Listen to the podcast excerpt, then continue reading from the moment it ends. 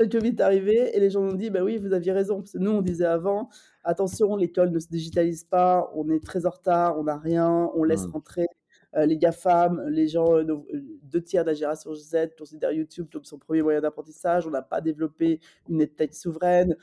On disait aussi: «Les gens vont se former tout au long de leur vie, ils vont aller sur des sur des sites en ligne pour se former, les compétences deviennent très vite obsolètes, on va se se former, se certifier pour développer son employabilité». On disait tout ça et bon, soit il y avait les gens qui nous croyaient, soit il y avait les gens un peu sceptiques.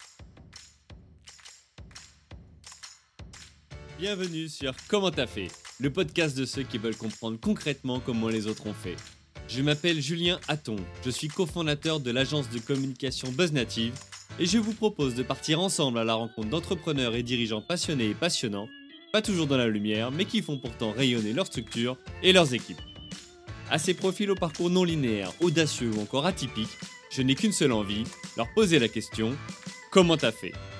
Si vous aussi auditeur, vous rêvez de découvrir les coulisses et le quotidien de nos invités, que vous soyez entrepreneur averti, débutant ou en devenir, abonnez-vous et embarquez avec moi chaque semaine pour des épisodes d'une heure qui vous feront gagner des années d'expérience.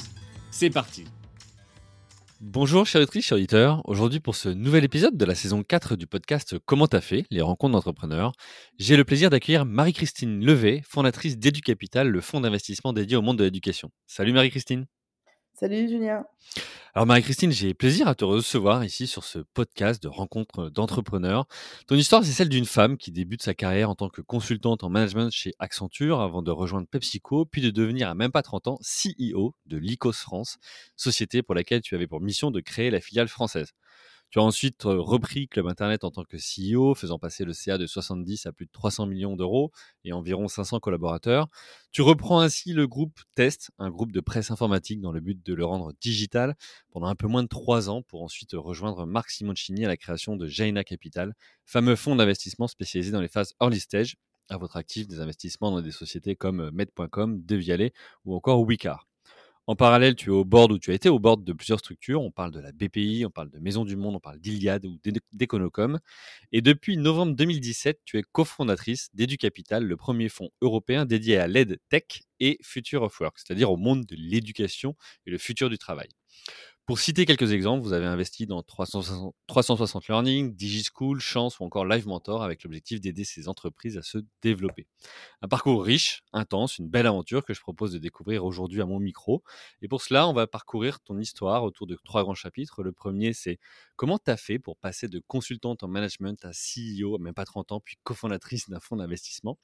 Ensuite, on évoquera comment tu as fait pour créer un fonds d'investissement à destination de l'aide tech, donc le monde de l'éducation. Et enfin, comment tu as fait pour adapter tes activités en plein Covid-19 avec un secteur de l'éducation bousculé. OK pour toi? Très bien. Bon, bah écoute, on va attaquer. Alors, juste avant, un petit message personnel à nos auditrices et nos auditeurs. Juste une mention de notre newsletter pour que vous puissiez vous inscrire et recevoir chaque semaine le dernier épisode avec un ou une entrepreneur qui vient partager son expérience. Voilà, c'est très simple. Vous vous rendez sur le site internet commenttafait.fr, vous laissez votre email et vous recevrez cette newsletter hebdomadaire avec l'épisode de la semaine et des conseils d'entrepreneurs. Marie-Christine, on reprend, c'est à toi. Je te laisse te présenter avec tes propres mots en 2-3 minutes. Marie-Christine, donc moi je suis dans la tech depuis pas mal de temps maintenant, depuis 97, depuis 25 ans. Et comment, comment j'ai fait pour passer de, consultante à CEO Honnêtement, je ne pensais pas être CEO, je l'ai fait par curiosité intellectuelle et, et passion. J'étais euh, donc j'ai commencé, j'ai fait HEC, j'ai commencé une carrière assez classique hein, dans le conseil en organisation chez Accenture. Ensuite, j'ai fait des grands groupes américains, euh, Disney, Pepsi, et finalement, je, je m'ennuyais. Je m'ennuyais assez dans ces euh, fonctions de, de consultant, de de, straté de stratégie, à faire des slides, à faire du, PowerPoint. Et euh, j'ai découvert en 97 euh, l'Internet. Alors maintenant, on parle beaucoup hein, du monde des startups, etc. Mais en 97, c'était vraiment le, Far West. Hein. C'est vraiment le tout début euh, de l'Internet. C'est un copain qui est rentré des États-Unis qui m'a dit il y a quelque chose d'exceptionnel qui s'appelle l'Internet, tu devrais aller, aller regarder. Et j'étais très curieuse. Moi, j'adorais lire. Et, et bon, je voulais travailler. J'étais chez Disney, je voulais aller travailler dans l'édition.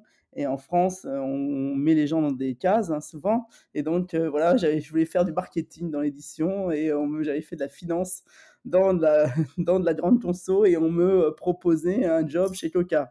Ah, c'est toute la euh, l'originalité de, de la chasse de tête en, France. Et, j'ai découvert ce milieu de l'Internet. Et à l'époque, c'était vraiment sur une connexion bas débit. Hein. J'avais une connexion bas débit Clam Internet qui faisait le petit bruit là, zizizé. ah oui, la connexion pas très rapide, on va dire. Pas très rapide. Et j'ai vu sur une dépêche Yahoo à l'époque que Lycos, un des moteurs de recherche, hein, à l'époque il n'y avait pas Google, hein, voulait venir en Europe. Et je me suis dit, mais c'est mon dream job. ouais, c'est ce que j'ai envie de faire. Ce monde de l'internet, je savais pas trop ce que ça allait être encore, mais je me suis dit c'est pas possible, ça va bouleverser tout, ça va bouleverser la manière dont on communique, dont on euh, se distrait, dont on achète. Voilà, donc je me suis dit, il y a plein de possibilités, il y a plein de choses à créer. C'est comme ça, j'ai pris euh, mon téléphone, j'ai réussi euh, à contacter une personne de l'ICOS US et je l'ai rencontré trois jours après et, j'ai démarré la filiale française de, de l'ICOS à un peu moins de 30 ans toute seule. Et euh, petit à petit, j'ai recruté, recruté euh, ma première équipe et on était une, une vingtaine de personnes à développer l'ICOS en France. Et on était un des, vraiment le, premier moteur de recherche. On avait la même technologie que, que Google. Hein. C'était des spiders qui crawlaient le web. Ça venait d'une université de Carnegie Mellon sur la côte est des États-Unis. Et donc, j'ai connu bah, le tout début du web. Euh, j'ai connu aussi la bulle, hein, l'explosion de la bulle. Ouais, l'explosion, ouais. Mmh ce qui permet de voilà d'apprendre des choses aussi parce que dernièrement on a on l'a on l'a touché de près la bulle hein, aussi euh, en, France. Donc voilà ça permet d'avoir un peu de recul. Et euh, voilà et on a bien développé la société. On était passé de, de 0 à 20 millions euh, d'euros de, chiffre d'affaires. Et donc je t'interromps la pub avec le chien c'est toi? Voilà, la pub avec le chien chez moi. Mais ça, ça vient de quoi? ça vient, de, ça vient des US ou c'est une idée très française Vous l'utilisiez comment alors euh, pour euh, juste dire, c'était une idée européenne. On était Lycos, on était euh, des Lycos dans tous les pays, et voilà, et à un moment donné, on s'était, on s'était dit, mais comment aller expliquer C'était dur d'expliquer un moteur de recherche. Qu'est-ce que faisait un moteur de recherche? Ben, Il allait chercher de l'information. Et donc, voilà, on a eu l'idée du, chien qui est resté. Ah, d'ailleurs, très bon, très bon. D'ailleurs, le chien Lycos, il a existé, parce qu'on a eu une mascotte après d'un, chien Lycos, et c'est un des un des salariés Lycos qui a gardé ce chien Lycos après pendant des, années et il a le chien est mort depuis et il a eu des petits qu'il a toujours appelé Lycos. Donc il y a toujours des petits chiens Lycos, des labradors noirs euh, qui existent. ah, c'est beau, je trouvais ça mais brillant d'un point de vue euh, publicitaire de se dire ok comment je peux faire une analogie, enfin trouver en tout cas un exemple, une image qui parle et que, qui permette d'expliquer à ce moment-là parce que comme tu l'as dit c'était le Far West mais c'était surtout nouveau en fait. Les gens découvraient ce que c'était que d'aller chercher de l'information sur Internet et, et donc euh, là c'était voilà, une belle illustration. Donc ok cool. Et voilà, comment j'ai fait? Ben, Je pense que je suis allée dans un secteur nouveau, dans quelque mmh. chose dans lequel il y avait plein de. Il y avait à des, euh, il fallait défricher. Il fallait, c'était un peu le Far West. Hein. Les gens qui y allaient, les gens étaient intéressés par. C'était souvent un mélange de guides, de journalistes. Euh, voilà. Et donc, voilà, les gens n'y allaient pas ni pour faire fortune, même si certains ont bien fait fortune après. Ils y allaient pour euh, voilà l'intérêt du, du sujet, hein, le, voilà, le, le fait qu'il n'y avait pas de, de frontières, qu'on voilà, on allait euh, défricher un secteur. Et, ça, et d'ailleurs, euh, tous les, les, gens du début de l'Internet, hein, il y a une très belle complicité euh, entre nous. Et voilà, et donc je pense que si j'avais eu un plan de carrière, voilà, en me disant je vais être CEO, voilà, peut-être que ça n'aurait pas marché comme ça. Et j'ai voilà, et j'y suis vraiment allé parce que j'ai voilà, j'ai osé à l'époque hein, aller dans un secteur très nouveau dans mmh. quelque chose dans lequel il n'y avait pas de, de, règles et à la limite c'était peu importer euh, l'âge euh, voilà euh, ce que j'avais fait c'était vraiment aussi voilà l'énergie et l'envie de, construire de construire une, une aventure. Et donc c'est pour ça que je je conseille souvent moi aux gens d'aller dans les jeunes entrepreneurs d'aller dans des secteurs nouveaux c'est vrai que dès qu'on est et c'est après ce que j'ai fait hein, j'en reparlerai dans dans la tech hein, je suis allé dans un secteur qui n'avait pas encore été pénétré par le digital. Et je trouve que être au début de l'aventure euh, de, de, nouveaux secteurs, euh, c'est toujours passionnant et enrichissant et ça, voilà, et ça laisse la, la voie à plein de choses à inventer. Donc là, aujourd'hui, euh, tout ce qui est intelligence artificielle, Web3, etc., pour toi, c'est un peu comme Internet dans les années 90 ou, ou pas? Ouais, tu le sens comme ça? Voilà, le, nous, le secteur de l'éducation, il est comme le secteur euh, du e-commerce des années 2000. Hein, il on en parlera, mais il est au tout début de sa digitalisation. Et c'est vrai que euh, ChatGPT, tout ce que ça euh, peut apporter, voilà, a, à chaque fois, il y a des révolutions. Voilà, ce qui est formidable dans ce secteur de la nouvelle, des nouvelles technologies, c'est finalement à chaque révolution technologique, tout est à réinventer. Tous les mmh, nouveaux modèles mmh. sont à réinventer, etc. Et donc, c'est pour ça, ça laisse énormément d'opportunités, voilà, de construire, d'inventer des choses, avec certaines choses qui vont marcher, d'autres qui vont se planter, hein, mais c'est la loi du, du secteur. OK. Bon, bah, écoute, super. Alors, donc donc là, tu en étais à à Lycos. Moi, j'ai encore plein de questions à te poser dessus, mais donc, après, cette expérience de Lycos, tu as encore été CEO et puis, tu as tu as tu as ensuite passé du côté plutôt investisseur. Voilà, donc c'était un peu la la start-up, hein, de 0 à 20, vraiment tout construire, voilà, Mmh. de les premières personnes, bah, commencer à mettre en place des process et cetera et après je suis passé côté ce qu'on appelle maintenant scale up, hein. C'est le Mmh. club internet, c'était déjà une société installée, il y avait, ça faisait 70 millions d'euros de chiffre d'affaires, je crois 70 millions d'euros de pertes et là, il fallait la structurer, la développer et on l'a montée à plus de, 300 millions hein, de de chiffre d'affaires, vendu pour un peu moins de 400 millions donc ça a été une belle, une belle aventure, hein, avec, voilà, comment on fait grandir une société, comment voilà, on on la structure, on met en place des process et surtout on se lance sur de nouveaux marchés et ça a été la très belle aventure du haut débit, hein, parce qu'à l'époque on a lancé le haut débit, donc ça a été, l'internet, illimité. C'est ce qui a quand même fait décoller l'internet en France, c'est qu'on avait des on avait des abonnements à 30 € par mois de manière illimitée et et après le lancement du téléphone et après le lancement de la télévision, par ADSL, de de la VOD par ADSL, donc ça a été vraiment plein de de nouveaux lancements et de et de faire grossir une société. Donc ça, c'est voilà, c'était une très, très belle aventure aussi et moi je suis parti quand on a vendu. On a vendu à l'époque à Neuf, CGTEL qui, lui-même après s'est revendu à SFR et cetera. Ça a été la grande consolidation du secteur des télécoms.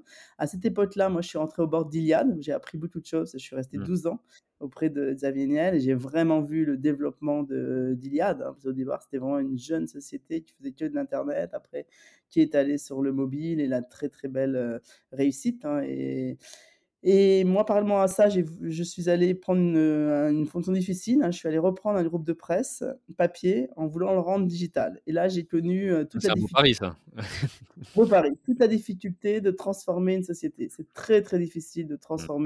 Transformer une société, de transformer un modèle sur lequel on est assis et c'est souvent beaucoup plus facile, heu, voilà, d'innover quand on part de la feuille blanche et c'est pour ça que, après j'ai voulu revenir à mon premier amour, hein, qui était les jeunes sociétés, heu, qui partaient, sur la feuille blanche et c'est comme ça que je suis arrivé, dans un peu par, là aussi par curiosité dans le métier d'investisseur. Au début, je voulais reprendre une boîte et j'ai rencontré, Marc Simoncini qui m'a dit: «Beh, j'ai pas de société à reprendre, mais j'ai Jaïda dont j'ai pas le temps de m'occuper», parce qu'à l'époque, il avait annoncé qu'il allait lancer un fonds d'investissement pour l'early stage. Il y en avait pas à l'époque en en France. Il y avait Isaïe qui se créait, mais il y avait un espèce de vide entre l'argent du business angel et l'argent du venture capital et donc Isaïe et Jaïda ont été les 2 premiers fonds à financer ce l'early stage. Maintenant, il y en a beaucoup, hein, la BPI a fait beaucoup pour financer l'early stage en France, mais c'était vraiment le démarrage en 2009 et j'ai découvert ce métier et j'ai trouvé, super intéressant. J'ai trouvé que, voilà, c'était très varié. On rencontrait, des entrepreneurs, des parcours de vie, exceptionnels, des gens qui voulaient, changer plein de choses et cetera et j'ai j'ai aimé ce ce métier d'investisseur. Je trouvais que ça correspondait aussi à un moment de ma vie où, voilà, j'avais fait beaucoup d'opérationnel. J'avais fait un tunnel opérationnel, hein, de de plus de 15 ans qui, dans les années internet, ça compte, des années doubles et voilà et c'était aussi, heu, l'occasion de transmettre à d'autres, voilà, entrepreneurs plus jeunes ou ce que j'avais réussi, ce que j'avais là aussi où je m'étais planté et j'ai aimé ce ce voilà, ce la transmission dans le métier de de venture capital. Donc là, tu parles de transmission, tu as investi dans des dans des boîtes qui, heu, sont du monde de l'éducation, donc il y a il y a vraiment quelque chose autour de ça. On le sent en tout cas, ce côté de transmettre, d'aider à gagner en en compétences, en expérience ou autre. C'est aussi la raison d'être de ce podcast, hein, tu sais? C'est en en comment en 1 heure d'écoute, on gagne des années d'expérience, donc voilà, ton ton parcours va être très riche, je pense, pour beaucoup d'auditrices et d'auditeurs. OK, donc ah finalement, tu deviens investisseur? Voilà, donc je deviens investisseur, j'adore ce métier et cetera. Et puis finalement le virus entrepreneurial me reprend, Mmh. Mh. heu, je me dis: «Tiens, mais j'aimerais bien le faire pour moi» et heu et je me suis dit et je me suis, heu heu, bah, finalement rappelé que, voilà, au tout début quand, voilà, m'avait donné l'internet m'avait donné ma chance, hein, en 97 d'être CEO à l'époque. Maintenant, il y en a des CEO, heu, à 30 ans, mais à l'époque, il y en avait vraiment très peu et une femme encore moins, hein. Et heu, je me suis dit: «Bah, tiens, je suis arrivé au tout début d'un secteur» et je me suis dit: «Tiens, c'est intéressant d'arriver au début de secteurs qui se digitalisent» Et voilà, je me suis intéressée au secteur d'éducation qui n'avait pas du tout vécu sa révolution digitale. C'était aussi parce que j'avais des enfants hein, qui étaient à, à l'école primaire à l'époque et chaque jour, bah, ils rentraient avec le petit cahier de la maîtresse où je devais écrire le petit mot que mon fils allait être absent le lendemain et la maîtresse collait le même petit mot sur le même cahier de 30 élèves et je me suis dit mais c'est pas possible. On fait, on fait des mails toute la journée, on utilise Internet toute la journée pour réserver ses taxis, ses billets d'avion, etc. Et l'école, on est encore à la préhistoire. Et que les enfants, finalement, sont très digital natives et sont, deviennent de plus en plus accros aux écrans. Et la seule chose qu'ils ont comme possibilité, c'est les GAFAM et YouTube. Et donc, mmh. Il faut réconcilier ces deux secteurs et, faire profiter au secteur d'éducation tout ce que l'Internet a apporté à d'autres secteurs. Et l'idée est venue de créer un fonds d'investissement dédié à ce secteur de l'EdTech, l'Education Technology. C'est tout ce que la technologie voilà, apporte à, au secteur de l'éducation au sens très large du terme, hein, de la petite enfance jusqu'à la formation professionnelle, la formation euh, continue. Et, euh, et donc, et je me suis lancé dans cette aventure. Euh, sans savoir qu'elle allait être euh, difficile, parce que c'est dur de créer un fonds d'investissement. Mmh euh, c'est un milieu assez consanguin de gens qui ont fait ça toute, toute, leur vie, très financier.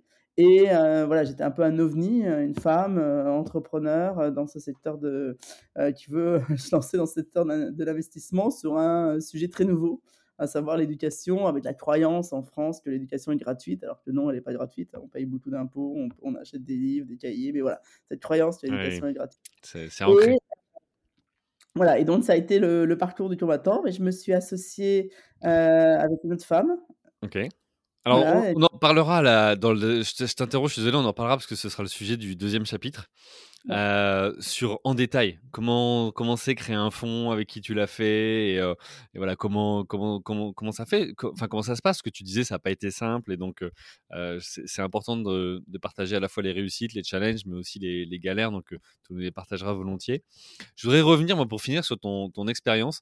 Arriver à comprendre tu disais j'ai commencé ma carrière un peu toute tracée à, à, faire de la stratégie etc mais finalement c'est pas ce que tu voulais. Qu'est-ce qui a fait tu as fait une école de commerce, que tu as été dans ce secteur-là? Est-ce que c'est que c'est tes parents qui t'ont poussé? Toi, tu voulais? Comment Tu as eu une influence plus jeune? Pas, du tout. Moi, j'étais pas du tout dans un milieu euh, école de commerce, grande école, etc. J'ai fait mes, euh, mes études au lycée des bureaux. Donc, euh, les Mureaux, hein, c'est la deuxième ville criminelle de France. Hein. donc, voilà, bon, je venais pas spécialement de, de la zone, mais j'étais dans un, voilà, dans ce, dans ce lycée où on n'était pas du tout poussé. On n'était pas dans les mmh. lycées parisiens où on nous, on nous pousse à faire des prépas, etc. C'est une prof de maths. Euh, j'étais plutôt bon élève et c'est une prof de maths. Moi, mes parents, euh, mon père voulait que je sois pharmacienne. Il trouvait que c'était bien pour une femme d'être pharmacienne et qu'elle avait une boutique, etc. Bon. et, euh, et, donc, moi, j'ai pas du tout envie d'être pharmacienne. Et c'est une prof de maths qui m'a dit, mais vous devriez faire, faire HEC. Et honnêtement, moi, dans ma famille, personne n'avait entendu parler d'HEC. On ne connaissait pas. On ne connaissait pas les classes prépa, etc. Et c'est une prof une prof de maths qui a fait, euh, qui m'a aidé à faire mon dossier et qui m'a donné toute ma chance. C'est aussi pour ça que je trouve, voilà, j'ai eu, voilà, ce secteur de l'éducation euh, est un secteur qui me touche euh, à cœur hein, parce que voilà, l'éducation à la française, la méritocratie à la française m'a donné aussi toutes mes chances et je trouve que voilà, c'est un peu dommage qu'on voit notre éducation, qui était censée être une des meilleures euh, du monde, un peu diminuée, euh, tomber dans les classements, euh, beaucoup d'élèves décrocheurs. On a, voilà, et, voilà, c'est aussi pour ça, je pense, que je suis allée dans ce secteur de, l'éducation. Et voilà, et donc du coup, j'ai fait j'ai fait HEC sans bien trop savoir ce que c'était. Hein. J'aimais les maths, les langues et, et, la, la, littérature. Bon, je suis arrivé en école de commerce, ça a été un peu le choc parce que j'ai trouvé que tout ce qui était autour de la comptabilité et tout, c'était très, c'était vraiment très barbant et que ce qu'on y apprenait n'avait pas beaucoup d'intérêt. Et c'est euh, après que j'ai trouvé de l'intérêt parce qu'une fois j'ai travaillé donc à la fois chez, chez euh, Accenture et Disney. Et ensuite, je suis allé faire l'INSEAD. Et, euh, l'INSEAD, j'avais déjà travaillé. Et là, des études de management, on a déjà travaillé, ça change totalement la vision des choses. Et je trouve que d'ailleurs, les écoles de commerce maintenant s'y mettent énormément en incitant les gens à faire beaucoup de stages, de césure, de la pratique. Mmh. Voilà, c'est vrai que de faire des, des études de commerce quand on ne sait pas ce que c'est une entreprise, ça n'a pas beaucoup de, de sens. Mmh. voilà, donc, euh, voilà, donc je suis, à, voilà, je suis arrivé un peu par, je l'ai fait, je l'ai fait par hasard et par voie toute, toute tracée. Et c'est vrai quand j'ai découvert le monde de l'entreprise, de la grosse société, très politique, où on atteint, très vite le plafond de verre, surtout en tant que femme. Voilà, je me suis dit: «C'est pas pour moi» et voilà, je suis ravi d'avoir, voilà, heu, connu la vie d'entrepreneur. C'est vrai que ça m'a donné, heu, toute la liberté avec aussi des fois les difficultés, hein. C'est souvent plus confortable d'être, d'être salarié, on l'oublie, hein, mais voilà, mais beaucoup plus de liberté. OK, donc c'est comme ça aussi qu'après donc tu deviens, CEO à 30 ans, même pas 30 ans de de Lycos. Je voudrais m'arrêter un petit peu dessus parce que tu disais tout à l'heure, heu heu, si j'avais suivi ma carrière classique, j'aurais probablement, pas, enfin, je serais probablement pas devenu CEO à cet âge-là. Clairement, je pense que les les les programmes de développement dans ces entreprises, dans ces grands groupes font que tu peux pas y accéder avant peut-être 40-45 ans ou peu importe. Donc ça, c'était intéressant de voir cette audace, que tu as eue sur un signal qui était un tu disais un article, c'est ça? Un article qui disait Oui, que j'ai fait un article sur, comme quoi Lycos, heu, allait venir en Europe et c'était, heu, allié à Bertelsmann, qui était un groupe média. Je savais que Bertelsmann faisait confiance à des gens assez jeunes, c'était dans leur, heu, dans leur dans leur, heu, voilà, dans leur ad leur ADN et voilà, je les ai, heu, contactés pour ouvrir le le pour ouvrir la filiale française, voilà, donc c'était oui, c'était vraiment un un peu de l'audace, hein, voilà. Et puis, l'envie aussi de de voilà, de l'envie entrepreneuriale, hein, de faire des choses et de de lancer quelque chose de 0. Donc là, quelque part, c'est de l'intrapreneuriat? Dans le sens où, bon, tu arrives à les convaincre, ils te disent, «OK, tu ouvres la filiale?» J'ai pas pris le risque le risque, heu, financier, est, heu, voilà, maintenant à l'époque, bon, je pense qu'on pouvait pas lever de l'argent, hein. C'était c'était on n'était Ouais. pas dans cette logique dans cette logique-là, donc heu, voilà, donc c'était de l'intrapreneuriat parce que j'avais quand même un groupe, mais je devais j'avais un board comme les startups ont des Mmh. boards aujourd'hui et des reporting et des actionnaires, à qui je devais aussi demander de la de l'argent et donc c'était de l'intrapreneuriat. Et et comment tu as fait du coup à ce moment-là? Parce que tu as 30 ans, tu ouvres cette filiale, tu dois recruter, bah, ceux qui vont t'entourer pour, pour développer ce cette filiale, tu dois la structurer, tu dois comment tu as fait concrètement au départ? Parce que c'est enfin, voilà, c'est pas forcément simple quand tu l'as jamais fait et dans tes expériences précédentes, tu ne l'avais pas fait. Non, mais mais heu, je l'avais je l'avais pas fait, mais écoute, bon, alors j'ai commencé à recruter les premières personnes, hein, heu heu, la première, la deuxième, la troisième, heu, avec des gens qui ont eu envie de de vivre cette aventure, hein. C'était l'aventure du du du web, hein, c'était l'aventure un peu c'était, heu, la nouveauté, heu, de la curiosité. Alors souvent, c'était des gens qui, heu j'ai fait confiance à des gens jeunes, c'était souvent des gens jeunes, hein, qui avaient on Ouais, avait plus jeune que toi ou tu t'es dit: «Tiens, je vais, heu, je vais prendre des ah non, cadres qui sont déjà plus jeunes expérimentés»? Que des gens plus jeunes que que moi. À l'époque, personne ne serait venu dans l'internet aujourd'hui, il y a des cadres qui se disent: «Je vais faire carrière dans Mmh. l'internet» et cetera, mais à l'époque, personne ne serait venu sur internet. Je me rappelle, j'avais, heu, une copine, heu, pourtant très intelligente, heu, qui était dans la banque à qui elle me disait: «Mais tu vas vivre de quoi?» je lui dis: «Bah, on va vendre de la pub sur internet, des bannières». Elle me dit: «Ah bon? Mais tu crois que ça va marcher la pub sur internet?» et cetera, donc heu, on en était là, hein, en 97. C'était vraiment donc c'était un peu le Far West, donc c'était des gens, jeunes. C'était la plupart des gens qui sortaient de l'école ou des gens qui avaient eu une première expérience et cetera et donc c'était, voilà, principalement des gens jeunes qui ont osé, voilà, vivre l'aventure, et d'ailleurs, on est restés très soudés. On se revoit encore et cetera. Il y a même des groupes, sur, sur, sur Facebook et cetera, des anciens Lycos, anciens Club Internet.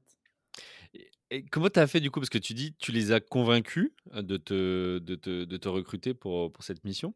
Mais est-ce que tu étais arrivé avec un plan en disant: «Voilà moi ce que j'imagine pour, heu, Lycos et cetera, comment je vais le faire?» ou ou tu t'étais juste «vendu toi» entre guillemets en disant: «Faites-moi confiance et après je vais dérouler quelque chose»? Non, je pense, heu, j'étais venu avec un plan, alors ça remonte à à longtemps, mais à l'époque, il y avait, heu heu, tout le sujet, heu, qui était de dire, alors après c'est marrant parce qu'on est on a on a changé, mais à l'époque, c'était tout le sujet de dire que le moteur de recherche devait devenir portail et donc on Mmh. devait développer plein de contenus annexes, donc j'avais eu un plan de développement. Moi, je voulais travailler dans les médias, donc je voulais travailler dans, dans dans la télé, dans l'édition et les journaux et donc j'étais venu avec un plan de développement média D'accord. De le web, donc des des guides du web. Et d'ailleurs, c'est marrant parce qu'à l'époque, heu, j'étais allé voir, heu heu, Richard Menveux, qui est maintenant à tête de French Web, qui était chez, à l'époque du Club Internet, Grolier qui faisait des des guides du web et j'avais, fait un partenariat avec lui pour qu'il me fasse mes premiers guides du web et voilà donc j'avais été voir plein de et j'ai fait mon contenu avec plein de partenaires. J'avais été voir Les Échos, j'avais été voir tous les tous les grands groupes où, à la limite, les directions internet, les gars étaient pas du tout valorisés. Ils étaient au sous-sol, près de la Mmh. machine, un photocopieur. Bon, on leur disait: «Bon, vous faites l'internet, vous êtes un peu» et tous, bon, bah, finalement, ils voulaient de la visibilité. Donc on à l'époque, c'était que du partenariat, du barter. On échangeait de la visibilité contre du contenu et c'est comme ça que j'ai réussi à créer finalement, heu, plein de contenus, heu, français autour de, du moteur. Ouais, d'accord, OK. Oui, tu à l'époque, il y avait pas les web services, API ou autres, c'était, heu, ils faisaient quoi? Ils t'en t'envoyaient les éléments et tu avais une équipe qui Les éléments et on avait des des webmasters et des, qui OK. intégraient les éléments. Bon, super. J'aime bien aller creuser comme ça sur ces sujets pour, comprendre soit les débuts, soit comment ça se fait concrètement. Parce que c'est vrai qu'on se dit: «Bon, bah, OK, CEO à 30 ans, c'est génial, mais comment je fais?» pour beaucoup, on peut penser, tu vois, que bon, bah, c'est les gens qui nous ont trouvés, on rentre dans des process ou autres. Mais souvent, ce que je je ce que je constate, tu vois, sur ce podcast et et moi je l'ai fait aussi, beaucoup d'audace et parfois de culot même, tu vois, pour, pour le dire autrement, heu, de dire: «Bah, faut aller la provoquer cette chance ou cette opportunité» Ah oui, et c'est c'est clairement ce que tu as fait, quoi. Heu, c'est clair qu'il faut aller la provoquer, c'est qu'elle, heu, elle tombe elle frappe pas la porte. Ouais, ouais, ouais. Donc toi, voilà, il y a des signaux forts, heu et puis il y a des signaux faibles et encore une fois, faut faut être à l'écoute à ce moment-là et puis après savoir, bah, provoquer ces opportunités. Super, donc ça, c'était pour ton parcours. Je propose qu'on passe à la deuxième partie. Comment tu as fait pour, créer un fonds d'investissement à destination donc du monde de l'éducation, l'EdTech? Heu, l'idée ici, c'est d'arriver, si tu veux, à creuser plusieurs sujets. Le premier, c'est, bah, c'est quoi déjà un fonds? Est-ce que c'est un statut? Toi, on parle par exemple des entreprises, les SAS, les SARL et cetera. Est-ce que c'est un statut particulier ou pas? Qu'est-ce que tu peux faire? Est-ce qu'il y a des contraintes? Est-ce qu'il y a au contraire plus de de perspectives à à à faire un à à créer un un fonds? Mais aussi, voilà, avec qui tu l'as fait? Comment ça s'est passé les débuts? Enfin voilà, que tu nous expliques ce parcours-là.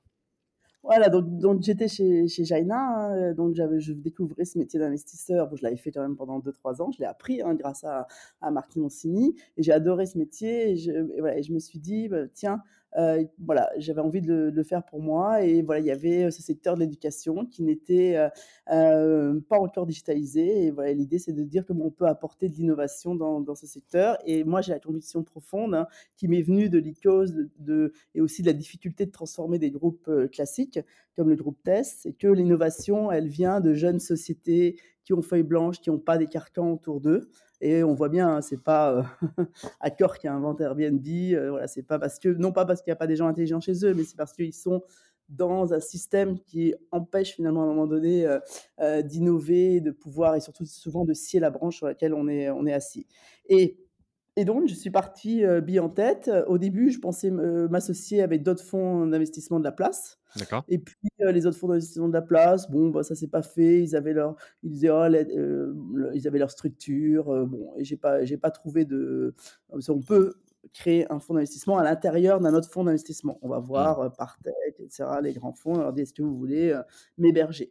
et bon, finalement, ça s'est pas fait et je me suis dit: «Bah, je vais le faire, je vais le faire toute seule» et donc pour ça, il faut créer une société de gestion et il faut avoir un agrément de l'autorité des marchés financiers. Mmh mh. Donc voilà, c'est un long process d'agrément, hein, oui. avec, heu, des dossiers à à remplir et cetera et heu, je me suis dit: «Je vais pas le faire seul» parce que, heu, voilà, je pense que, voilà, souvent le la réussite, elle vient d'intelligence collective et voilà, donc du coup, j'ai cherché, hem, un cofondateur, co cofondatrice et je me suis dit: «C'était, voilà, c'était bien aussi d'être 2 femmes pour, heu, créer un fonds Mmh d'investissement mh. dans dans l'éducation, de casser un peu ce milieu du fonds d'investissement qui est très, très masculin. On était, heu, le 1er fonds en France, heu, fondé par, heu, 2 femmes et donc c'est comme ça que j'ai rencontré, heu, Lydie. J'ai fait un peu, heu, à mon à Vous mon niveau pas de avant?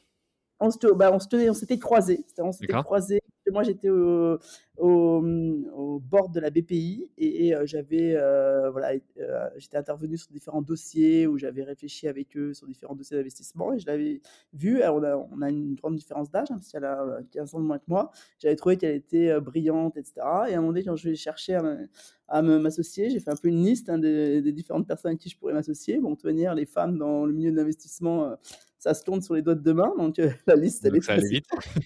et heu et donc je suis allée la voir et je lui ai dit, heu, voilà et elle, bah, je suis tombée au bon moment, ça résonnait en elle, elle s'ennuyait, elle était à la BPI, elle, dans des grandes structures, elle avait envie d'un d'une expérience plus entrepreneuriale. Ça faisait l'éducation faisait, heu, référence aussi à elle à des histoires entrepreneuriales familiales et voilà et on s'est, heu, associés. À l'époque, on avait même une 3e personne qui était une prof, heu, qui avait, heu, lancé une application, tech qui était, avec nous et qui finalement après, au vu des contraintes, a abandonné le projet. C'est ça aussi, hein, la vie dans de projet entrepreneurial. Souvent, bah, il y en a un qui dit: «Oh non, c'est trop compliqué, moi j'ai besoin aussi de revenus qui tombent, de manger et cetera, donc Mmh. et j'abandonne» et donc et donc on est finalement, on a continué toutes les 2 et donc on a et donc on tout un process dont on a mis, plus de 2 ans à à lever le fonds, hein et moi j'avais même commencé un peu avant. Alors Lydie, à un moment donné, elle était toujours en elle était en préavis, mais moi j'étais, voilà, je j'avais pas C'était de ton job, activité hein. principale, quoi. Mmh. Ouais, je faisais des conseils à côté, voilà, parce qu'il faut quand même, faire vivre, faire bouillir la la marmite au quotidien et voilà et donc on a il y a un parcours d'agrément il faut être agréé par, l'autorité des marchés financiers et Et il faut bah, les fonds. Oui, parce faut que trouver si il te faut un il faut un des des montants, heu, entre guillemets «astronomiques» minimum.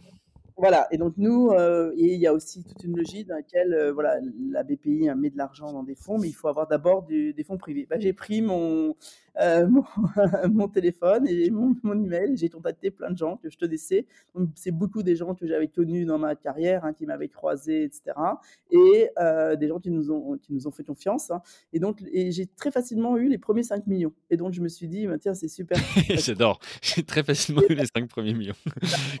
Comment tu as le fait pour ça? C'est que c'était des gros tickets? C'était ou plusieurs? Comment? Heu, le fondateur d'Econocom, donc qui après m'a demandé d'ailleurs de rejoindre son board, heu et donc qui est, hem, qui est un vrai entrepreneur, hein, quelqu'un Mmh. qui a pas mal de de bouteilles et qui adore et qui pour lui, le sujet de la formation et de l'éducation est Mmh. fondamental. Donc il a dit: «Moi j'y vais, je mets les premiers cinq millions donc c'est les plus durs à avoir, hein, les premiers et puis après, bon, bah, on a on c'était, bah, ça a été le parcours du combattant, hein, ça a été beaucoup, beaucoup de café. J'ai dû prendre un nombre incalculable de cafés avec avec des gens et on a eu, bah, des voilà, des gens qui nous ont vraiment fait confiance. On a eu, heu, le, heu, président d'Hachette, D'accord. donc Arnaud Noguet à l'époque voilà, qui lui voyait bien que c'était très compliqué d'innover en interne et que de transformer, d'amener du digital dans une entreprise d'édition classique, c'était compliqué donc c'est pour apprendre un peu du des jeunes startups du digital donc ça a été il nous a vraiment fait confiance. On a eu le groupe Bayard qui nous a fait confiance et ensuite, on a eu des grandes beaucoup d'entrepreneurs. Dans les connus, on a, heu Xavier Niel, mais on a des moins connus, hein. On avait, heu, Gilles Chetlat, qui est le fondateur d'une belle start-up dans la tech, Cyril Zimmermann, des gens de la de des des des patrons d'é d'écoles, le fondateur d'Hypesup, enfin plein de plein d'entrepreneurs et des grandes familles. On a eu la famille Decathlon qui nous a fait, confiance, qui avait vraiment envie de de lancer quelque chose dans l'éducation et dans le souci de dire: «Voilà, je transmets aux autres ce que, heu, voilà, je rends à la société ce que la société m'a donné». Le fondateur est voilà, est est, heu, habité par cette idée de transmission et heu, voilà et on en a eu beaucoup de la famille, des frères Karl et Babylou, la famille, Hokkaidi, enfin voilà, beaucoup de grandes familles et ensuite on a eu des institutionnels qui nous ont, qui nous ont suivis. Voilà, mais c'est, le parcours du combattant. Ouais, as dû ça ça, ça a pris quoi? 2 ans tu disais? De faire, Ah ça prend ouais, ça prend au moins 2 ans, même même Ah un peu plus. OK. OK, bon, bah, écoute, donc au final, tu as, quoi? Des dizaines de millions d'euros? Des centaines? Eu le 1er fonds, donc là, on a réussi à lever 47 000 000. Donc pendant 4 ans, on a investi. On a investi dans 20, heu, sociétés qui innovent, hein, dans ce secteur de l'éducation et du, heu et du monde du travail, hein, heu et donc parmi tu en as cité certaines, hein, 360 Learning qui était notre 1er Mmh. investissement, qui cette plateforme de learning collaboratif, heu, pour les grandes entreprises, heu, fait par un entrepreneur, heu, brillant, hein, Nicolas Hernandez, qui, a la conviction que finalement l'apprentissage est de plus en plus collaboratif dans l'entreprise et pas descendant. Voilà, on a investi dans Live Mentor, qui est aussi un en un entrepreneur exceptionnel, hein, Alex Dana, qui a créé la 1re école de l'entrepreneuriat, heu, donc avec des formations, heu, de 3 mois accompagnées de coaching pour, heu, se mettre à son compte. Voilà, beaucoup, beaucoup de projets, voilà, je Sim Simundia, Outlook, École de code, enfin voilà, on a investi dans 20 sociétés et ensuite on a, au bout de la une fois qu'on avait fait nos investissements, on a levé le 2e fonds. Donc là, on a levé un 2e fonds, heu, de aujourd'hui, on est à 140 000 000, hein, on est en phase de finalisation de ce fonds. Il sera annoncé en on finit en fin mars, hein, la la la levée de ce fonds. On a fait un 1er closing à 100 000 000 et on pense à à atteindre les, heu, les 150 et heu, pour continuer notre stratégie et investir dans 20 nouvelles, ou 25 nouvelles Mmh. sociétés dans ce domaine de la tech et du future of work. Et le deuxième fonds a été euh, beaucoup plus facile à, Et oui, à parce que tu lever. Un On track record, il y avait déjà des ouais. déjà le track record du, euh, du fonds 1, on avait quand même de sociétés qui s'étaient bien vendues à des groupes américains et on avait des sociétés qui avaient eu des dans le monde du fonds, il y a du markup. C'est-à-dire que quand on a une société qui est refinancée par à des très belles valorisations, bah ça, voilà, on, a, on fait un markup et le fonds se valorise comme ça. Et on a eu des markups par euh, Andreessen Horowitz, par des grands fonds euh, Mmh. américains.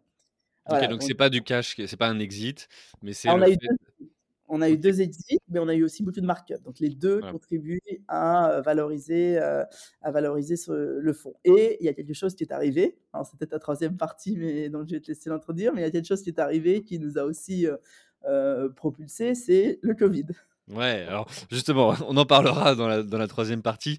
Je voudrais finir sur les fonds, heu, pour nos auditrices, auditeurs, toi qui comprennent pas forcément bien le système ou qui ont pas été confrontés encore. Est-ce que tu peux le expliquer, c'est quoi le modèle économique d'un fonds effectivement? Donc là, tu tu dis, vous avez mis 20 mi 20, heu, 47 000 000 dans 20 entreprises. Heu, donc ça fait un ticket moyen de 2 et quelques millions, mais j'imagine que c'est pas comme ça que enfin, vous n'avez pas, donné à tout le monde la même chose. Mais du coup, comment toi tu «vis» entre guillemets pendant un an, 2 Alors ans, 3 ans, 4 ans? Comment ça comment ça comment ça marche un fonds? Alors le fonds, il a euh, donc le, le fonds, euh, donc il lève de l'argent auprès d'investisseurs, donc des Mmh particuliers, des euh, familles, des corporates, des investisseurs institutionnels. Il a sur cet argent levé, il a une commission de gestion qui permet de vivre, mais on a Mmh. des, on est, on est des toutes petites sociétés. hein. Aujourd'hui, pendant longtemps, on a été une société de quatre personnes.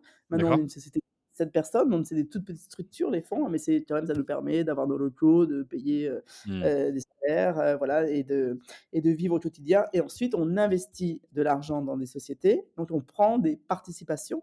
Donc, Mmh. on prend des participations toujours minoritaires, entre, en en moyenne, c'est autour de entre 10 et 20 contre de l'argent et on valorise la société, on valorise souvent un futur, Mmh.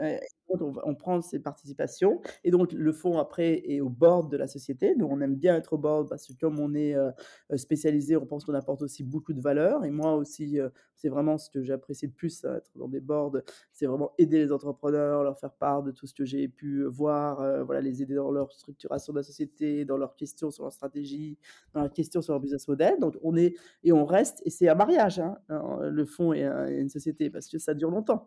On est un fonds, ça a une durée de vie de 10 ans. Donc pendant D'accord. 5 ans, le fonds investit et après pendant 5 ans, il commence à désinvestir parce qu'après il il il vend sa participation. Donc soit, Mmh. bah, la société se vend et donc le fonds, heu, et l'entrepreneur, bah, quitte, heu, heu, la société, soit des fois c'est d'autres fonds qui viennent remplacer, heu, le fonds, des fonds plus gros. Par exemple, dans les Oui, parce que tu as sociétés passé une étape en chiffre d'affaires ou en taille. Mmh.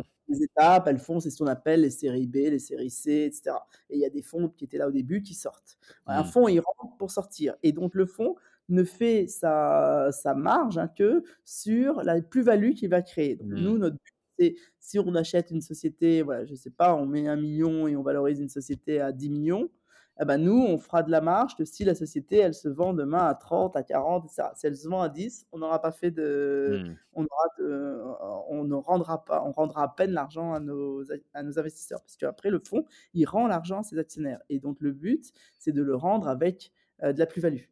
Ah oui, eux, c'est de l'investissement donc pour donc c'est mieux d'investir euh, là qu'en bourse ou dans l'immobilier. Voilà, donc, il faut mmh. montrer que l'investissement qu'ils auront fait dans le fonds va leur rapporter plus euh, que euh, ce qu'ils auraient fait euh, ailleurs. Qui regardent leur taux de rendement, de de leur capital, mis dans ce fonds plutôt qu'ailleurs. Effectivement, comme tu dis, ça peut être de l'immobilier, de la pierre, d'autres boîtes et cetera. OK. Alors, sachant que nous, on a une particularité, on est un fonds à impact. Et donc ça, c'est vraiment, pour nous, c'est fondamental parce qu'on pense que voilà, on veut bien sûr faire de la performance financière, mais on pense que dans l'éducation, ce qui est vraiment important, et on l'a fait pour ça, c'est pour faire de l'impact, c'est pour changer les choses.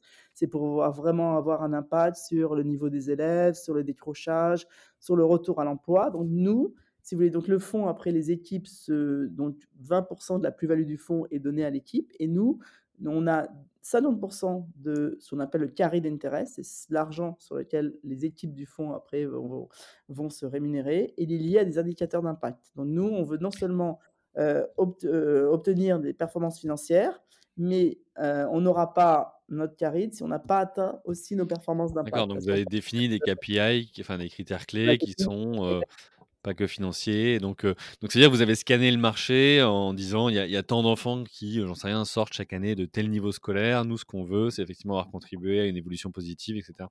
Ouais, on les fait les les les critères d'impact, on les fait société par société. Donc D'accord. chaque Ah oui. chaque société fait on demande aux entrepreneurs de faire un business plan financier et de faire un business plan d'impact et on Mmh. s'engage sur les 2 heu, business plans parce que nous, dans notre secteur, on pense que performance financière et impact sont, voilà, fortement corrélés. On fait pas de performance financière si on fait pas d'impact et heu et ça permet de parce que l'impact, c'est devenu de plus en plus un buzzword? Et si et nous, on pense que voilà, si si on veut vraiment faire d'impact, il faut le mesurer et il faut aussi que, heu, être aligné, heu, voilà, que tout le monde soit aligné, heu, sur un impact que l'on fait et nous, on aligne notre rémunération sur cet impact. C'est intéressant la vision parce que j'ai eu la chance récemment avec, heu, un de nos clients de visiter, heu, une forêt, mais avec un responsable mmh, d'entreprise qui gère justement ces forêts et qui explique que quand on voit un arbre effectivement, il y a la valeur, économique d'un arbre, ça peut être 4 euros comme 4 000 € selon, comment il est, mais derrière il y a aussi une valeur écologique, une valeur sociale, enfin tout un tas de différentes valeurs qu'on voit pas toujours parce que quand on dit valeur, heu, surtout sur un podcast d'entrepreneuriat, on se dit: «Tiens, bon, on parle d'argent» et non, en fait, il y a pas que ça. Donc c'est intéressant que dans votre fonds, vous ayez intégré des KPI comme ça qui disent: «OK, il y a la valeur économique ou financière, peu importe, mais derrière, il y a aussi d'autres mmh, impacts qui peuvent être générés et qui sont des indicateurs qui permettent de juger une performance ou pas, quoi». et on est un des rares fonds qui est allé aussi loin dans, Mmh. heu, de, heu heu, de l'impact. De dire vraiment de mesurer l'impact et de se faire, heu, rétribuer sur est-ce qu'on a atteint nos objectifs d'impact ou pas. OK. Alors, avant d'aller sur la troisième partie, la dimension Covid, je voudrais finir sur, sur la notion notamment de fonds. Tu disais donc l'éducation pour toi, c'était important, ça te parlait avec la transmission.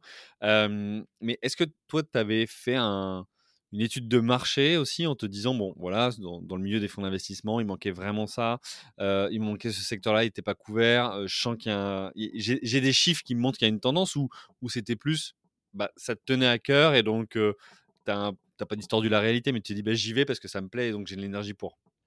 Alors, ça me tenait à cœur, j'avais envie de le faire, j'avais envie de faire de l'impact, j'avais envie de faire des choses qui fassent du sens, tu vois? Ça Mmh. correspondait peut-être la midlife crisis, voilà, je trouvais que c'était bien de vendre, heu, des fringues sur internet, mais que voilà, Mmh. ça changeait pas les choses et après j'ai aussi été mathéo rationnel, enfin moi pas ce métier et heu, bah, le critère rationnel, ça a été même l'étude de marché. C'est-à-dire j'ai à à l'époque, j'étais, heu, pour le je travaillais pour le fonds Google pour la presse là, j'étudiais les dossiers de presse pour, heu, Google et donc j'ai souvent été aux États-Unis et là, j'ai fait mon étude de marché, j'ai vu qu'il y avait, heu, eu 7-8 fonds dédiés au secteur de, heu, l'EdTech. Ce sont eux qui ont fait les tous les succès connaît, hein, les Coursera et autres et je me Mmh. suis dit: «C'est incroyable qu'il y ait des fonds dédiés à» alors ils ont commencé tout petits comme moi, hein, ils ont commencé à 50 000 000, après 150, heu, maintenant il y en a un qui a 2 milliards sous gestion.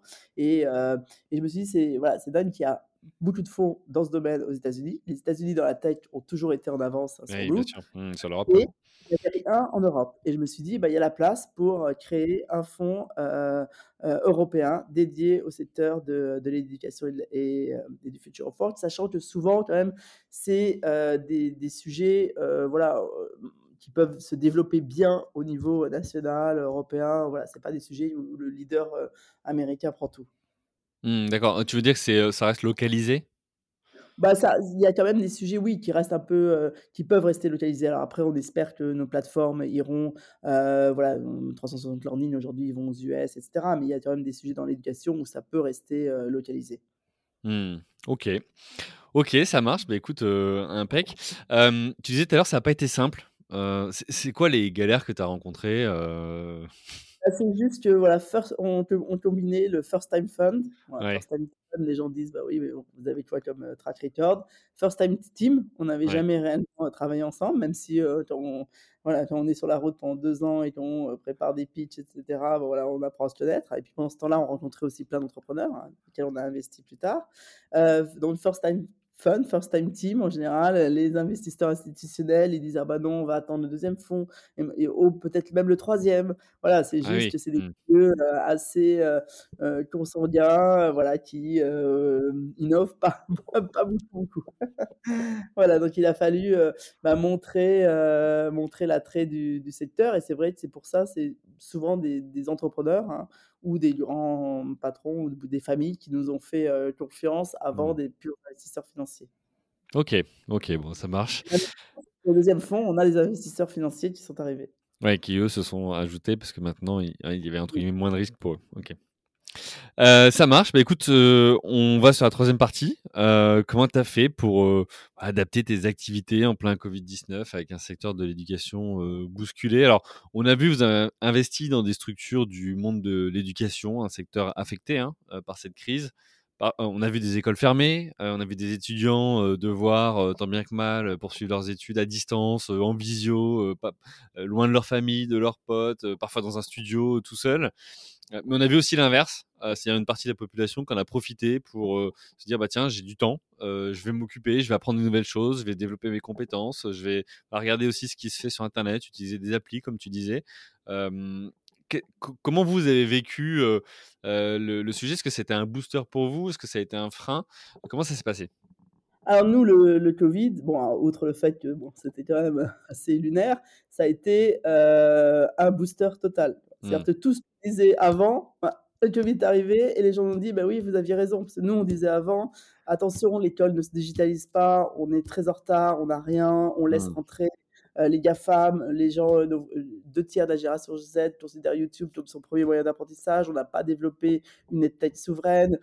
On disait aussi: «Les gens vont se former tout au long de leur vie, ils vont aller sur des applica sur des sites en ligne pour se former, les compétences deviennent très vite obsolètes, on va se se former, se certifier pour développer son employabilité». On disait tout ça. Et bon, soit il y avait les gens qui nous croyaient, soit il y avait les gens un peu sceptiques et cetera. Et là, le Covid est arrivé, bah, 1, tout le monde s'est rendu compte que, l'école avait absolument pas innové. Et Mmh. pour la 1re les parents qui voient pas en général ce qui se passe à l'école parce qu'ils rentrent tard le soir ou, heu et bah, finalement, ils se sont confrontés avec la réalité. Ils ont vu l'état de dé ouais, décrépitude dans lequel l'école était en termes d'informatique, en termes de formation des profs, en termes d'outils et nous, c'est les sociétés que l'on avait financées, finalement, qui ont aidé pendant toute cette période, heu, les parents, les élèves, les profs à continuer à faire cette fameuse continuité pédagogique. Nous, on a investi dans Open Digital Education qui est un ENT. C'est, heu, bah, c'est l'outil qui a permis, heu, de continuer l'école pendant, Mmh. et et et surtout, nos les applications Digistool qui font de la révision, bah, voilà, il y a eu des et surtout, il y a eu des booms d'usage. Qu'on a gagné 5 à 10 ans en termes d'adoption de nouveaux usages parce que les gens ont vraiment découvert tous ces nouveaux usages et s'y sont mis. Alors le le grand sujet, c'est que, bon, bah, beaucoup ont été sur les usages des GAFAM, mais autrement, voilà, on a cassé les barrières, heu, psychologiques. On a on a on a fait un bond, heu, dans l'histoire et notre marché a fait un bond, hein, puisque, heu, avant, le Covid, dans l'EdTech, il y avait, heu, 5-6 000 000 investis par an dans le monde. L'année, heu, 2021, il y a eu 20 000 000 investis. L'année, heu, hem, 2019, 20 000 000 investis. 2000, heu, 2020, 20 000 000 investis. 2021, 16, heu heu, 16 000 000 investis et même encore 2022 qui a été une année difficile dans la tech, il y a encore eu plus de 10 000 000 investis. Donc voilà, on Mmh. a vraiment compris, voilà, que ce secteur avait du retard et que, voilà, il y avait les habitudes heu et donc il fallait investir dans ce secteur et donc nous, ça a vraiment été un un catalyseur, pour, le secteur de la tech et très intéressant, ça a été aussi un catalyseur pour ce secteur du pour le monde du travail. Parce que finalement, le le Covid a encore plus bouleversé le monde du travail que l'école. Parce que l'école, on est revenu quand même à à un fonctionnement normale, sauf que, voilà, on utilise de plus en plus de de choses nouvelles, mais on est revenu à en fonctionnement normale, tandis que le monde du travail a totalement changé. Le Mmh. travail hybride, il a totalement transformé l'entreprise, tu vois? La relation, de du salarié à l'entreprise a totalement changé et donc il y a besoin de nouveaux services, nou c'est pour ça qu'il y a plein de choses encore à créer, de nouveaux services pour réengager, former, ce nouveau collaborateur et donc voilà et donc c'est vrai que ces ces 2 secteurs ont vraiment été, propulsés par, par la période de Covid dont nous, on l'a on l'a bien vécu. On l'a bien Mmh. vécu et elle a permis à nos sociétés d'accélérer fortement. Vraiment, on a senti un avant et après Covid et et on sent qu'on ne reviendra pas à l'avant Covid. C'est Mmh. fini, passer un un gap. Il y a une stat qui doit te plaire, c'est elle est sortie dans plusieurs études, c'était, heu, 85% des métiers de 2030 n'existent pas. Ça ça ça veut Ouais. dire que, voilà, sur sur les prochaines années, les 7-8 prochaines années, il y aura un grand besoin en formation. Alors, comment tu vois, toi, avec toute cette évolution? Tu es au cœur, hein, de ces sujets-là avec les startups dans lesquelles vous investissez. C'est quoi pour toi la formation de demain ou, heu, ou le enfin, aujourd'hui, la mission, par exemple, elle est de former, elle est donnée aux dirigeants. Moi, je vois, il y a un plan de formation pour mon équipe à 3 ans avec X formations dans l'année et cetera. Demain, est-ce que ce sera chacun qui devra individuellement se former? Parce qu'il y avait il y a le CPF, mais on le sait, ça c'est pas forcément toujours utilisé par tout le monde. C'est quoi pour toi l'avenir de la de la formation? Est-ce qu'elle est individuelle? Est-ce qu'elle est, heu heu, par l'entreprise? Comment ça va se passer? Déjà, en en termes individuels, je pense que le diplôme à vie que moi j'ai eu et cetera, que tu tu as peut-être eu, c'est fini. On n'aura pas un Mmh. diplôme à vie. On aura un diplôme, certes, mais on aura après, il faudra se former tout au long de sa vie on aura des micro-certifications tout au long de sa vie. On Mmh. alternera période de travail, période peut-être de freelance, de consulting, le monde du travail change beaucoup et période de formation et on Mmh. on on accumulera plein de micro-certifications qu'on passera sou sûrement souvent en ligne, hein, parce que ça a une énorme flexibilité. Après l'école du début, elle sera, je pense, jamais totalement en ligne ou, heu, pour certaines personnes, heu, avec des cas très particuliers, elle sera peut-être de plus en plus hybride. Mais a après, à un moment donné, on se formera tout au long de sa vie. Donc ça, c'est déjà individuellement, on va se former, ça va être une nécessité. Les choses vont trop vite, tu vois? Les les Mmh. compétences deviennent trop vite obsolètes. Le marketing digital, il change tellement qu'il faut se reformer tout le Ça temps. veut dire que ceux qui font pas de veille ou ceux qui cherchent pas à faire évoluer leurs compétences, ils vont vite, entre guillemets, leurs profils vont être vite obsolètes pour, Ouais. rester dans certaines entreprises ou ou intéressants sur le marché? L'entreprise doit aussi former ses collaborateurs, mais moi, je suis de plus en plus convaincu du de l'apprentissage entre pairs?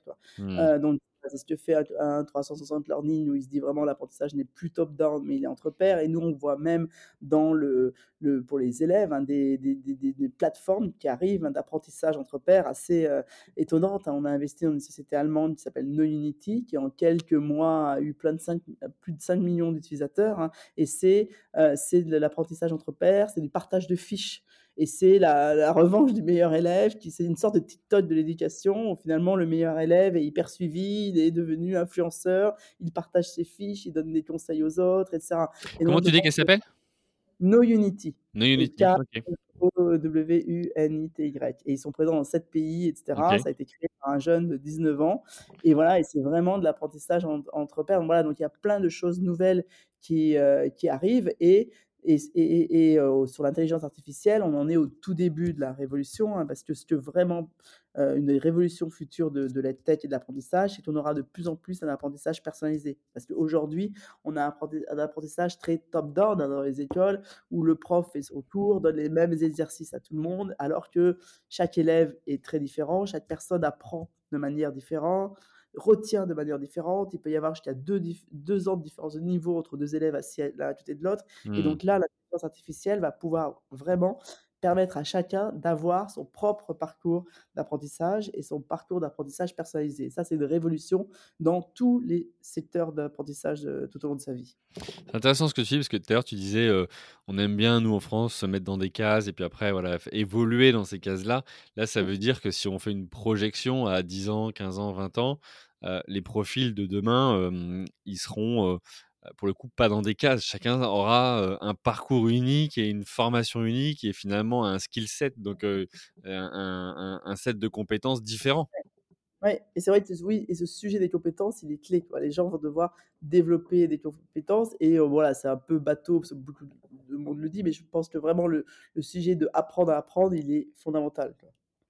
OK. Parce qu'on voit bien des choses, heu, voilà, que Chat Chat GPT pourra faire des choses qu'on avait apprises par cœur jusqu'à maintenant, mais par contre, heu, voilà, apprendre à apprendre, avoir l'esprit critique, heu, savoir, poser les bonnes questions, savoir faire les bons raisonnements, ça a priori, pour l'instant, l'intelligence artificielle le fait pas.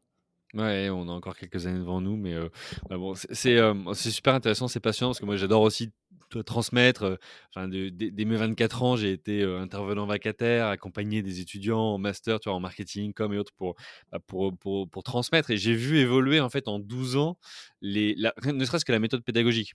Tu vois, qui était avant top down comme tu disais, bon, bah, voilà la théorie, prenez-la et puis je je vous fais un quiz ou ou ou vous rendez un dossier pour voir si vous avez intégré. Ah, finalement, on fait théorie plus pratique et puis maintenant, bah, en fait, la théorie, ben, quelque part, elle est là, elle est disponible. L'information, on est dans l'ère de l'information, donc l'information est là. Regardez-la limite, avant, faites du pré-read et puis quand on se voit, par contre, c'est pour, pratiquer, c'est pour, appréhender les les différents sujets et grandir et beaucoup plus vite, en fait. Est-ce que toi, tu tu confirmes ça? Tu vois d'autres choses encore, arriver? Ah oui, je confirme, heu, ça. Je pense que voilà, on va apprendre de sa vie, on va apprendre de manière beaucoup plus personnalisée, adaptée à chacun, entre pairs.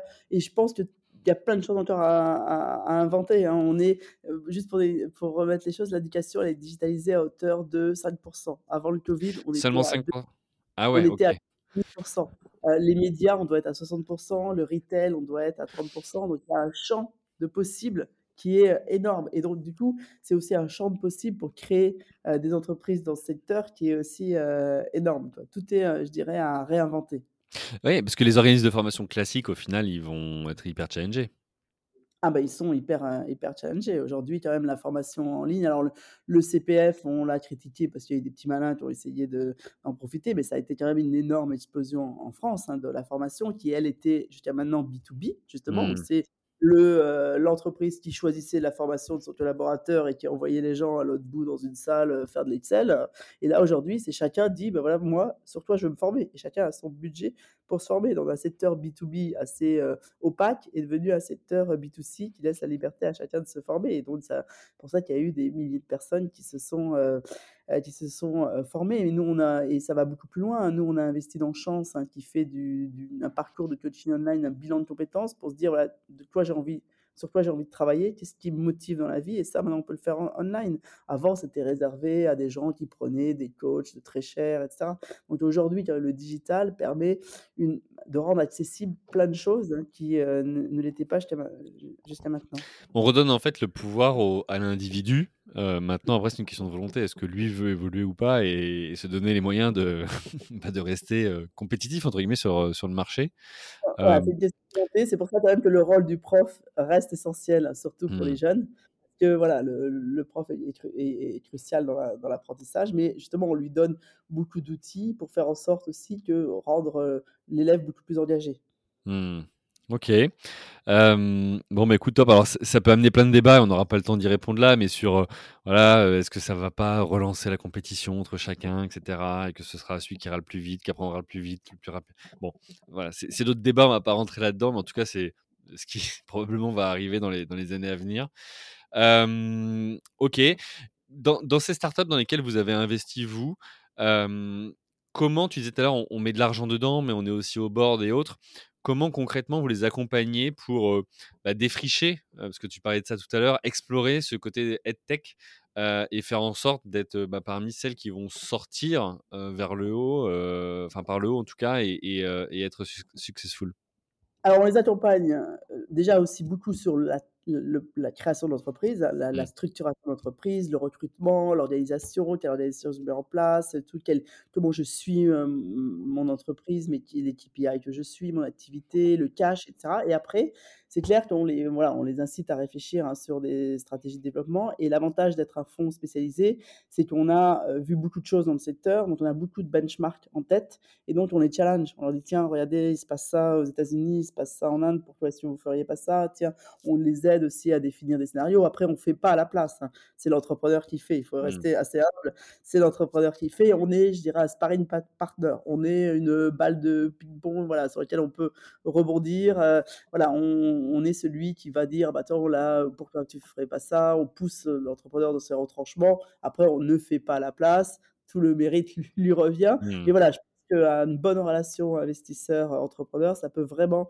aider un entrepreneur à prendre les bonnes décisions, à se projeter dans l'avenir, parce que c'est la vie de l'entrepreneuriat, on est souvent seul, hein, on le dit pas, mais moi, quand j'ai été, heu, CEO des différentes sociétés, je trouve que le plus dur dans la dans la direction d'une entreprise, c'est la solitude. C'est qu'on est seul face à ses décisions, même si on est 2 partne heu, associés, bah, des fois, on est en balle de ping-pong, on est seul face à ses décisions, hein et ça, c'est le plus dur. On le dit on le dit très rarement ça et c'est vrai Mmh. que s'il l'accompagne bien, il peut être un bon sparring partner et heu, faire en sorte que l'on se sente moins seul dans les décisions qu'on doit prendre parce qu'il y a des décisions faciles de croissance et tout et puis des fois, il y a des décisions difficiles aussi.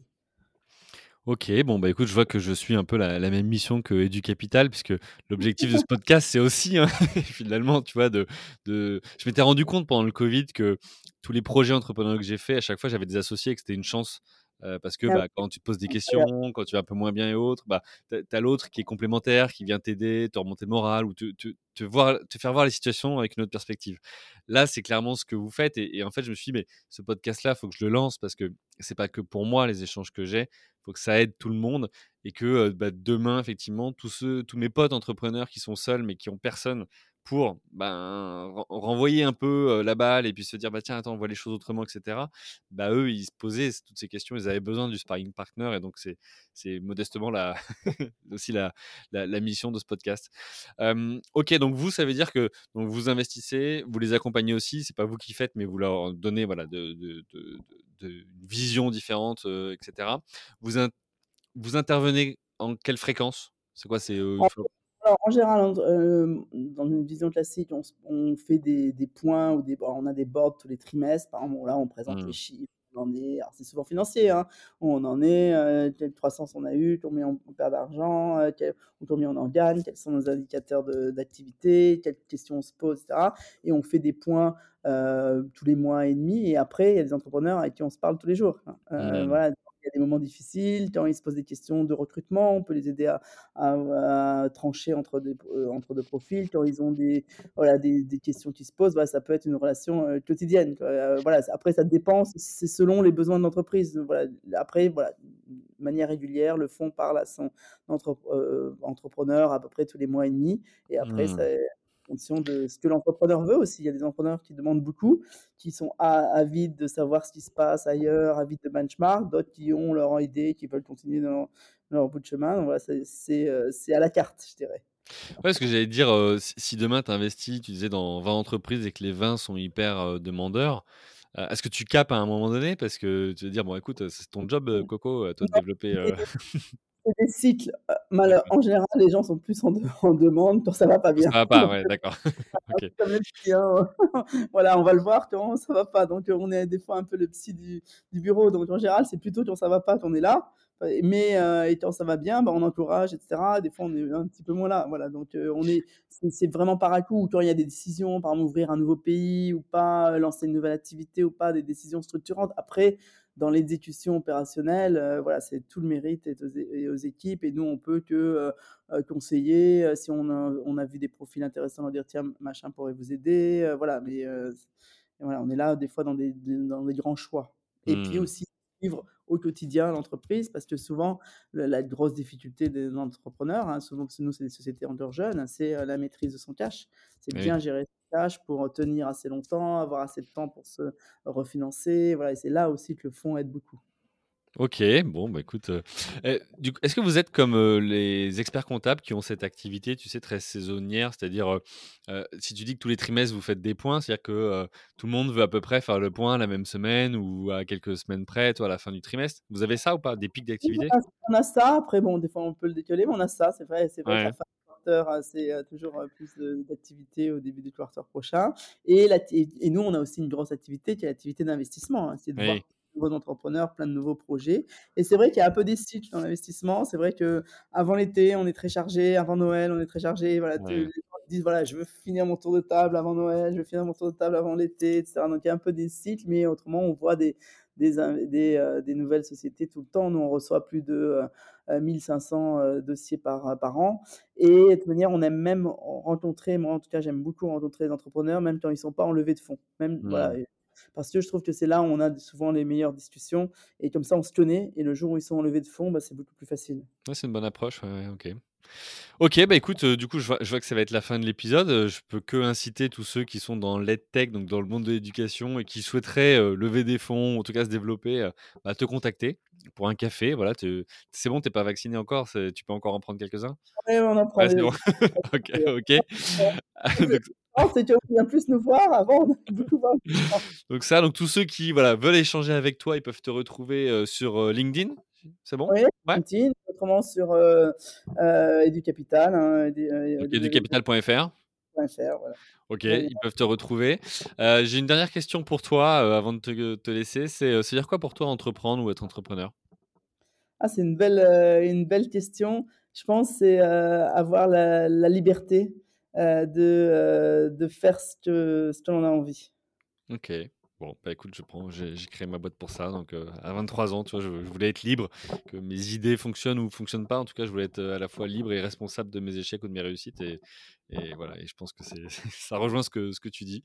Euh, ça marche. Bah, écoute, merci beaucoup, Marie-Christine, pour, euh, bah, pour ton temps, pour ton retour d'expérience, ton partage. Voilà, tu as, une, belle carrière inspirante et j'espère que ça aura aidé nos auditrices et auditeurs. Euh, pour vous, justement, auditrices et auditeurs, il me reste bah, tout simplement à vous remercier pour vos messages privés, publics, vos commentaires, vos notes sur Apple Podcast et toutes les autres plateformes d'écoute. le podcast n'arrête pas de grandir, c'est grâce à vous. Inscrivez-vous à la newsletter pour recevoir en avant-première les, les, les, emails et les, et les épisodes, pardon, enfin les liens des derniers épisodes chaque semaine. vous pouvez aussi me retrouver sur la FNAC ou sur Amazon avec le livre Comment t'as fait, qui résume les 80 premiers euh, entretiens que j'ai pu faire avec euh, ces entrepreneurs au masculin ou au féminin qui ont euh, gentiment accepté de partager leur, leur expérience sur, sur ce podcast, ce que je synthétise avec bah, moi aussi mon expérience d'entrepreneuriat, mes 12 années et mes 5 boîtes créées. donc bah, je vous invite à me retrouver la semaine prochaine, je vous souhaite une bonne journée et je vous dis à bientôt. Ciao